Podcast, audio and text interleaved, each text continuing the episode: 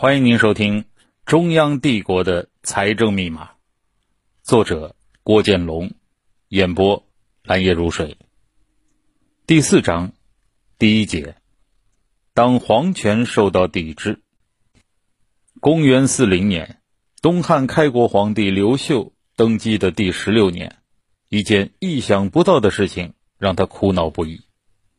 王莽的改革导致群雄并起，光武帝刘秀。在纷纭扰攘的大潮中，成为胜利者。与大多数开国皇帝不同，刘秀生性宽宏，谦恭多事，不仅非常体恤民间，也不惜猜忌帮助他打天下的功臣，这使得功臣群体大都得以善终。如果从两千多年的皇帝中选择几个好皇帝的话，他的排名绝对在前十位。刘秀在位时期。也恰好是中国科技大发展的时期，人们对水利的建设进一步发展，水运便利了经济活动。南阳太守杜诗更是创制了水排，即利用水利鼓风，提高了冶铁炉的温度。中国冶铁业出现了巨大的进步，并由此惠及其他行业，耕地技术也在慢慢普及。而东汉的人口分布也在逐渐改变。与西汉时期相比，四川、湖北、湖南、江浙一带的人口开始变得密集，长江流域的开荒工作有所进展。由于政策宽宏、科技进步，东汉的经济很快得以恢复。那么，还有什么事情令皇帝感到烦恼呢？他的烦恼来自户籍和田地的整理工作。一年前的公元三十九年。光武帝考虑到，经过战争之后，天下的户籍和土地数量已经出现了明显的偏差，许多记录已经被毁，加上战争中出现了不可避免的土地侵占现象，他下令做一次严格的土地和户籍清理工作。然而，他没有想到的是，这一项工作却遇到了极大的阻力。这些阻力主要来自于那些侵占别人土地或者隐匿了户籍的人。他们大多是地方上的富人，有许多穷人为了避免纳税，投身于可以免税的富人家中，而富人的免税理由也有千千万万种，致使皇帝的税收都漏走了。更可恶的是，这些人还与官员勾结在一起，负责清账的官员故意把好地留给那些有势力的人和关系户，把坏地留给穷人。这一行为在地方上引起了更大的民愤。起初，光武帝还不知道这件事。一次，光武帝无意中发现陈留的一位办事员书读上写着颍川、弘农的情况可以查问，而河南南阳的不能查问。光武帝很好奇，连忙问：“这是怎么回事？”这位办事员没有想到皇帝看见了书读，惊慌间不敢说实话，只说这份书读是在街上捡到的。光武帝的儿子。后来的汉明帝见状，在旁边回答：“这是郡里官员给办事员的命令。河南是首都，陛下的近臣都在这儿；南阳是地乡，都是陛下的近亲。这两个地方的土地肯定问题重重，也肯定不能查问。”光武帝大怒，连忙派人严查，才发现清账土地带来了诸多问题。他开始对那些帮助富人、参与违法的官员进行惩处。这次被抓住的大老虎是河南尹张吉，相当于现在的北京市委书记。张吉和同级别的十余官员都被下狱处死。光武帝本以为通过整治官吏就可以让工作顺利进行，然而就在这时，新的反抗力量出现了。许多郡的大姓人家因为利益受损。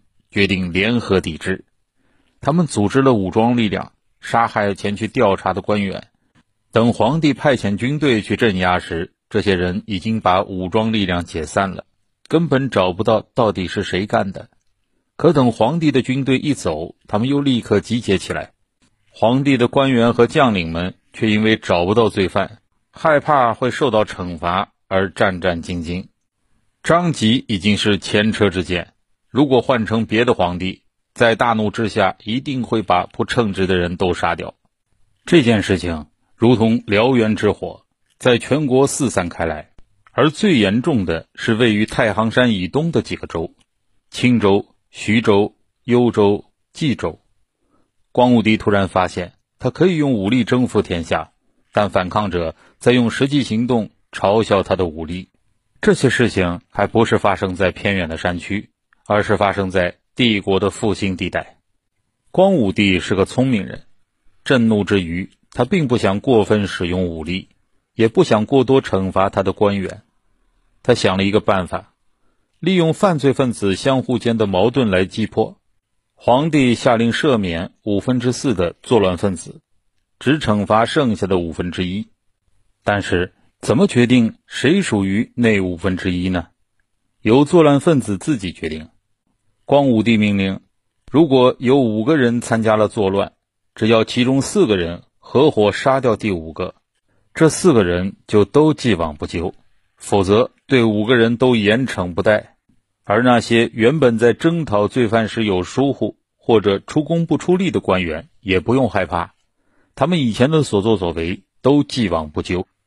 光武帝只看以后他们查出了多少案子，逮捕了多少罪犯。光武帝的办法收到了武力都达不到的效果，作乱分子毕竟都心怀惴惴，既然有机会获得既往不咎，就赶快利用机会。一旦有人开了头，作乱分子内部就开始互相猜忌，于是反抗停止了，皇帝也终于得到了他想要的结果，但是他却并不感到轻松。这件事恰好反映了东汉时期最严重的一个问题。行政效率低下，不管皇帝想做什么事情，都无法顺利推进。在地方，充满了和他对着干的人，这些人表面迎合，暗地里却只考虑自己的利益，想着怎么利用皇帝的政策来发大财。行政效率的降低，将东汉变成了勃列日涅夫时期的苏联。中央仍然保持着某种权威，但这种权威只是名义上的。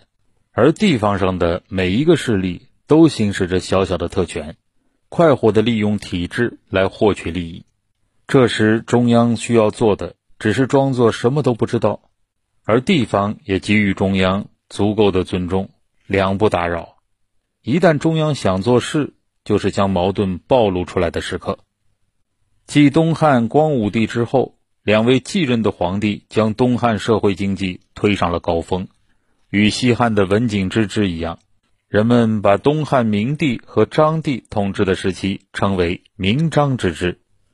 但是，即便在明帝和章帝时期，皇帝的权威依旧不够强大，行政效率仍然低下。汉章帝末年，由于要准备对匈奴的战争，政府财政又开始吃紧，皇帝突然想起了汉武帝曾经推出的盐铁专营制度。决定重新实行，以从盐铁专卖中获得的财政来支持军备。于是，东汉政府设立了一系列的盐铁机构。但是在汉武帝时期可以办成的事情，到了章帝时期却成了悲剧。汉章帝去世后，汉和帝登基，和帝推出的第一个政策就是停止盐铁专卖。实际上，章帝去世前就已经下了遗诏，要废除。亲自设计的制度，盐铁制度虽然有许多弊端，但是东汉的盐铁制度之所以失败，却有他自己的特殊原因。这个政府的行政效率太低下了，已经没有能力协调各方来组织起一套经济制度了。在东汉时期推行盐铁官营制度的结果，必然是张帝一说要盐铁专卖，人们立刻一窝蜂而上。打着盐铁专卖的旗号占领资源，然而这些钱都没有进入国库，而是进入了各种关系户的腰包。最终的结果是民间经济受到了极大的损害，而中央政府也没有得到一丝的好处。汉章帝临死前意识到，在他所处的时代，一个皇帝能够做成的事情已经很少了。所谓的皇权，与其说是一种权利，不如说是一种无用的福利。光武帝和章帝的遭遇说明，即便在东汉最好的时期，他的行政效率也惊人的低下。皇帝哪怕想做一件非常简单的事情，也需要付出巨大的精力和代价，即便如此，还往往达不到效果。那么，东汉为什么无法建立起像西汉那样高效的行政体系呢？这是制度的惯性带来的必然结果。